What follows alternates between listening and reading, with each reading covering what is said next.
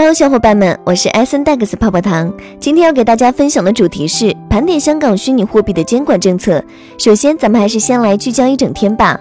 一、美国东部时间周四晚上九点左右，特斯拉创始人兼 CEO 埃隆·马斯克连发两条神秘推文，又一次轻易挑动了加密货币投资者的情绪。二、Glassnode 的数据显示，比特币矿工向加密货币交易所转移的比特币数量达到三年低点，为三点九二四枚 BTC。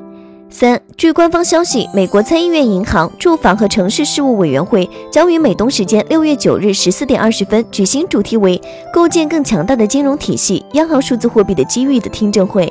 接下来的深度文章来自无解区块链，敬请聆听。二零二一年五月，香港财经事务及库务局就有关香港加强打击洗钱及恐怖分子资金筹集规管的立法建议公众咨询，发布咨询总结。咨询总结的主要内容可以概括为：香港拟建立虚拟资产服务提供者发牌制度，规定任何人士如有意在香港从事虚拟资产交易业务，需向证券及期货事务监管委员会申请牌照。并符合适当人选准则，而持牌人需遵守香港打击洗钱及恐怖分子资金筹集条例锁定的打击洗钱及恐怖分子资金筹集规定和其他旨在保障投资者的规管要求。该咨询总结表明，香港将虚拟资产服务纳入牌照监管的要求，预示着虚拟资产服务的有法可依，在香港地区能够得到实现。作为三大国际金融中心之一，香港对虚拟货币交易的导向作用和示范作用不言而喻。此次咨询总结也表明，香港正推动着虚拟资产服务在进入全面监管时代。事实上，香港一直在尝试对虚拟资产的监管摸索。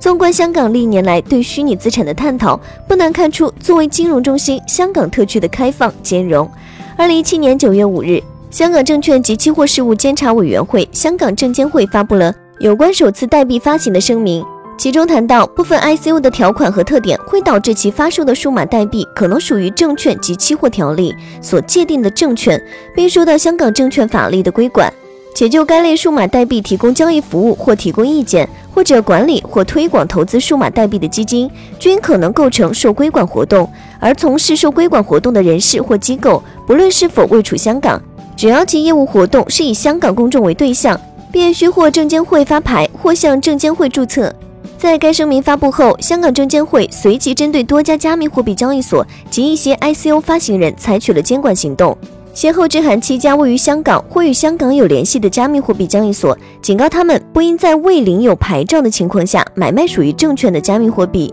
二零一七年十二月十一日，香港证监会发布了。致持牌法团及注册机构的通函，有关比特币期货合约及加密货币相关的投资产品。通函载明，美国部分的期货及商品交易所已经或即将推出比特币期货合约，而香港投资者亦可透过中介人买卖这些合约。然而，为香港投资者就这些合约提供交易服务及相关服务，包括传达或传递交易指令，构成受规管活动，且无论有关业务是否未处于香港，均需向证监会申领牌照。二零一八年二月九日，香港证监会再次发通函提醒投资者，当与加密货币交易所进行交易及对 ICO 做出投资时，应防范当中的潜在风险。二零一八年十一月一日，香港证监会发布了有关针对虚拟资产投资组合的管理公司、基金分销商及交易平台运营者的监管框架的声明。并配置以两则通函，分别为致中介人的通函，有关针对虚拟资产投资组合的管理公司、基金分销商及交易平台运营者的监管框架声明，以及致中介人的通函分销虚拟资产基金。如果说前几次通函香港方面的态度还比较趋于保守的话，那么在二零一八年十一月一日的声明及通函就更加大胆化，明确虚拟资产在香港接受监管。二零一九年十一月，香港证监会就直接发表立场书，将持牌的虚拟资产交易平台纳入监管沙盒，并列明与持牌证券经纪商自动化交易场所的标准相若的监管标准。经过一系列香港立法文件及通函的梳理，不难看出，香港对于虚拟资产的态度是由一个从模糊到明确、保守到开明的过程。香港对虚拟资产的监管有如下特点：一、开放性与谨慎性并存。虽然香港目前让虚拟资产交易有法可依。但是香港并没有就此鼓励，相反，香港证监会还多次公开提示和告诫投资者注意加密货币交易和 ICO 风险。也就是说，香港虽然不断在完善监管制度，但是对于虚拟资产的风险提示也没有停止，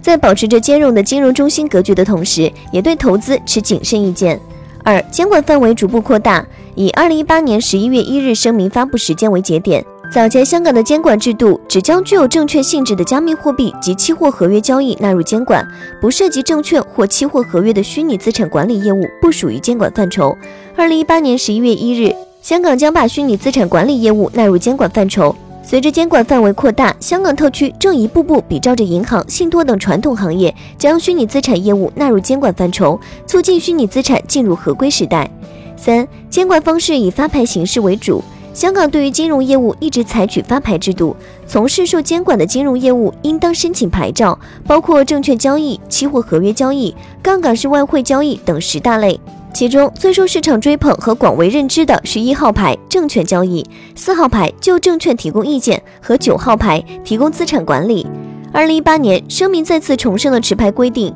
明确如果从事的业务属于受监管的金融业务。即使是从事虚拟资产业务，也需持牌经营。其特别强调的是，如涉及管理证券或期货合约类的虚拟资产，需要取得九号牌；从事虚拟资产基金的分销，即使不涉及证券或期货合约，也应当取得一号牌。二零二一年五月，香港方又一次提到牌照制度，并明确了虚拟资产服务者申请牌照的条件。香港要求可向证监会申请牌照的虚拟资产交易所，必须在香港成立并在香港有固定营业地点的公司，才可申请虚拟资产服务提供者牌照。